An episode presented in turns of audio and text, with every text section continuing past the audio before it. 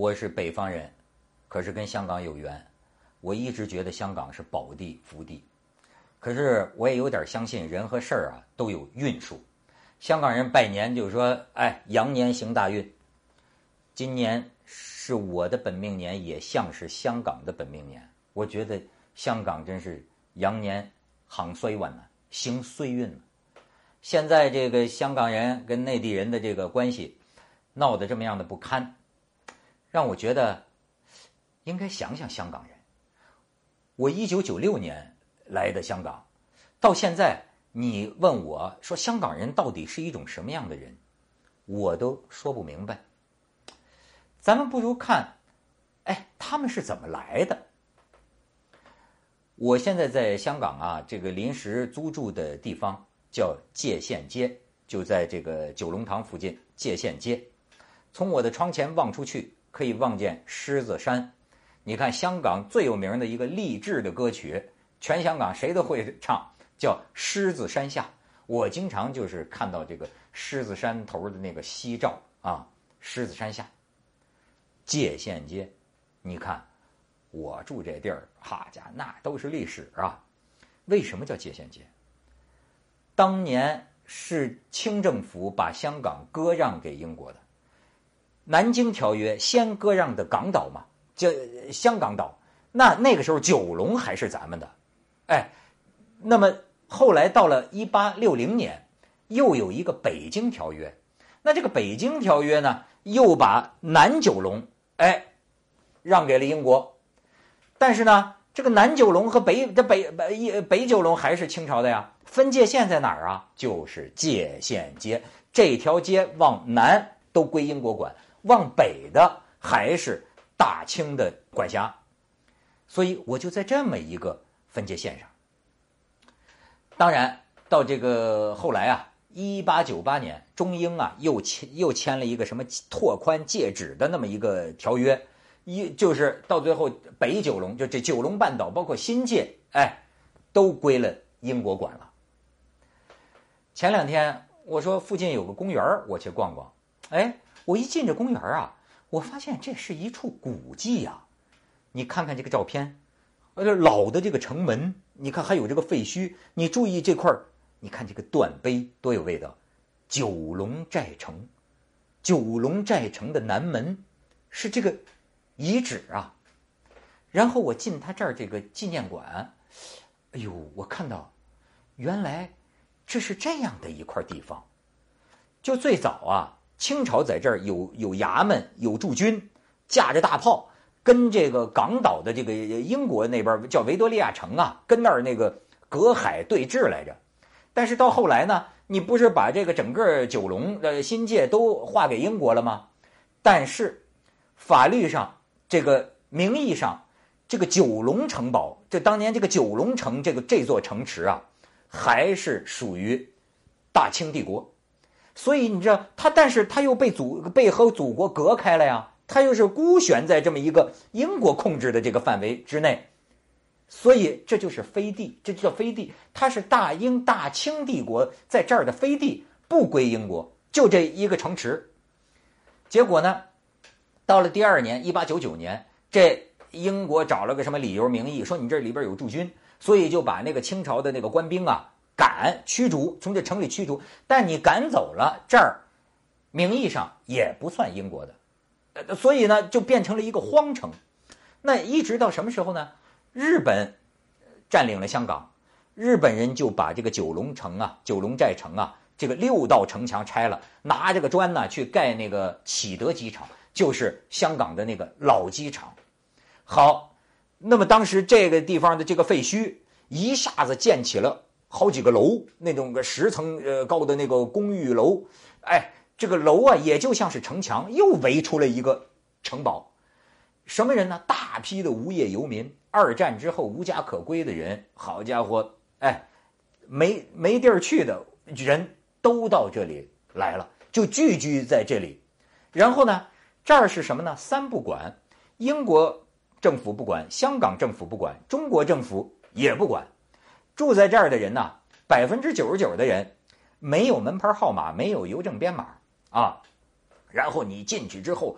这家伙这个违章建筑，他他们既然没章，也谈不到什么违章，就是私建的这个，哎呦，那叫密密层层叠床架屋，这个楼盖的呀，你可以看看到最后形成的这个俯视俯视图。有个香港人就是说啊，就说三百五十座楼挤在一块儿，你看这模样，就像一个月饼中间给掏了个窟窿，就这么一个密集的地方，而且它密集到一个什么程度呢？百分之九十八的地方啊，暗无天日，白天里边都得点灯，里边就是黑暗的，全挡住了这个阳光。然后呢，港英政府不给这儿供电，不给这儿供电，这儿的这个平民怎么着呢？就偷接电线，接到那个路灯，偷那个路灯的电，所以也经常停电。然后呢，全城只有八条公用水管，这八条公用水管呃被谁控制着呢？黑社会控制着。黑社会控制着，所以你要用水，你得交这个水费啊。所以你看这个照片，我在里边拍到这照片，这哥们儿，你看这用用用水的，哎，你你想到没有？想到周星驰拍的那个功夫那个电影里有个叫《猪龙城寨》，里边一开头有个小子在这儿洗头，不是老板娘啊，不是这个这个这个房东啊，给他把水停了，然后吵起来打起来，你你你你记得没有？这就是你看，连这个这个人都像那个演员，这就是周星驰他的九龙寨城的这个情节呀。这是香港人啊记忆当中的一部分。哎呦，这里边你想，不用交税，没有什么地税，没有什么呃物业税啊，最便宜的饮食，最便宜的房屋，房屋交易也非常简单。哎，这个这这一下就就就就就你就你就住了。然后呢，这里边妓院、鸦片烟馆、赌场，呃，这个赛狗、这个打打这个打狗场、斗狗场什么的，哎呦，还有这个地下工厂、家庭作坊、做鱼蛋的、做猪血的，还有那个无牌牙医最有名，无牌牙医一条街。然后你看很多香港人的童年，你就他们就在楼顶上这么玩这就。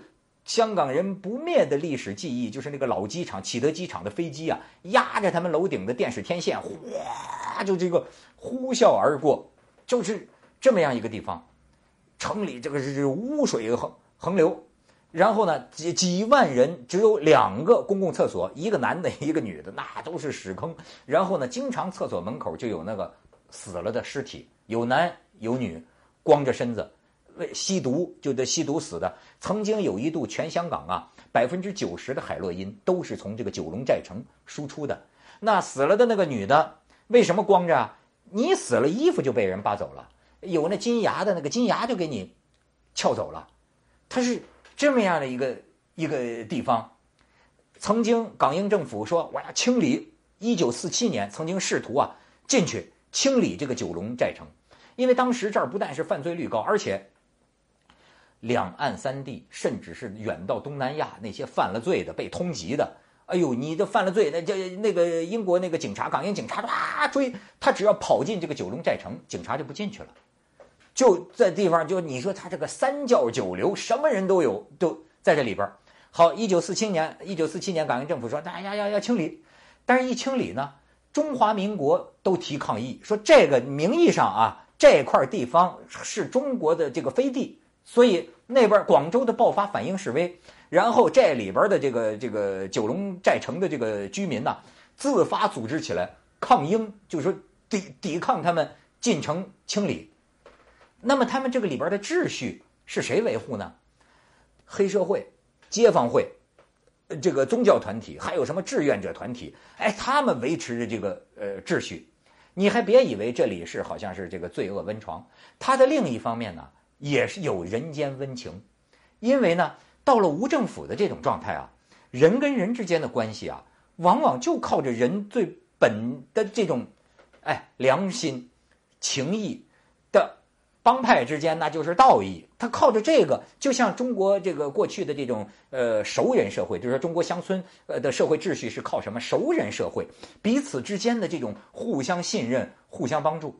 你像他这个街坊会，曾经哎自己。发动过，咱们到外边请几千个清洁工来给我们这儿清扫垃圾，这个打扫卫生，哎，他能够有这样的这个管理的能力，我的朋友马家辉，他都记得有个回忆。他说小时候他爸领他到九龙寨城吃饭，好家伙，他就他记得的就是那个黑暗的，就黑的，就黑暗的。但是呢，污水到处流啊。可是呢，在他这个童年记忆里啊，他听的啊就是流水潺潺，这个这个这个滴滴答答，哎，成了一个像音乐一样好听。他有这么一个很奇怪的印象。到处都在漏水，滴滴答答，滴滴答答，到到到处都在漏水。这个自己架设的这个水管自己架设的这个电线，那就是这个有密密麻麻呀，就是这样的一个环境。所以说，很多动漫、很多这个漫画，甚至好莱坞电影里都有这个九龙寨城。到最后。我才知道，原来这个九龙寨城，它是全世界最具有传奇色彩的贫民窟，而且到最后，这个里边是两万六千多平方米的面积，这块地方两万六千多平方米，住了五万人口，平均一个人四平方米，是全世界人口密度最高的这么一个地儿。而且这个历史之之之之绵延呢，到什么时候啊？你看到了这个。一九九三年，那个时候中国已经决定收回香港了，就是中英之间协议啊，要清理这块地方。好，一九九三年，出当时的这个港英政府出动五千警力啊，扣押了上万人，才完成了这个九龙寨城的清拆。而且有居民就在这个清拆当中自杀殉了城了。他们觉得离开这个九龙寨城，他就无路可走了。自杀的人当中有一个老妓女，这个老妓女啊，六岁就进了九龙寨城，一直在这里头做这个皮肉生涯呀，做到六十岁。老妓女最后看着九龙寨城要完了，她也不活了。有这样一的一段历史啊！你再看，我还录下来纪念馆里的一点这是香港人这个生活记忆当中的一部分呐。这个老大妈呀，就听着电台啊。对着狮子山呐，他们也能看见狮子山，就像我这个视角啊，在唱《狮子山下》。人生不免崎岖，难以绝无挂虑。既是同舟在狮子山下，且共济抛弃。区分求共对，人生终有欢喜，难免亦常有泪。我哋大家在狮子山下相遇上，总算是欢笑多于唏嘘。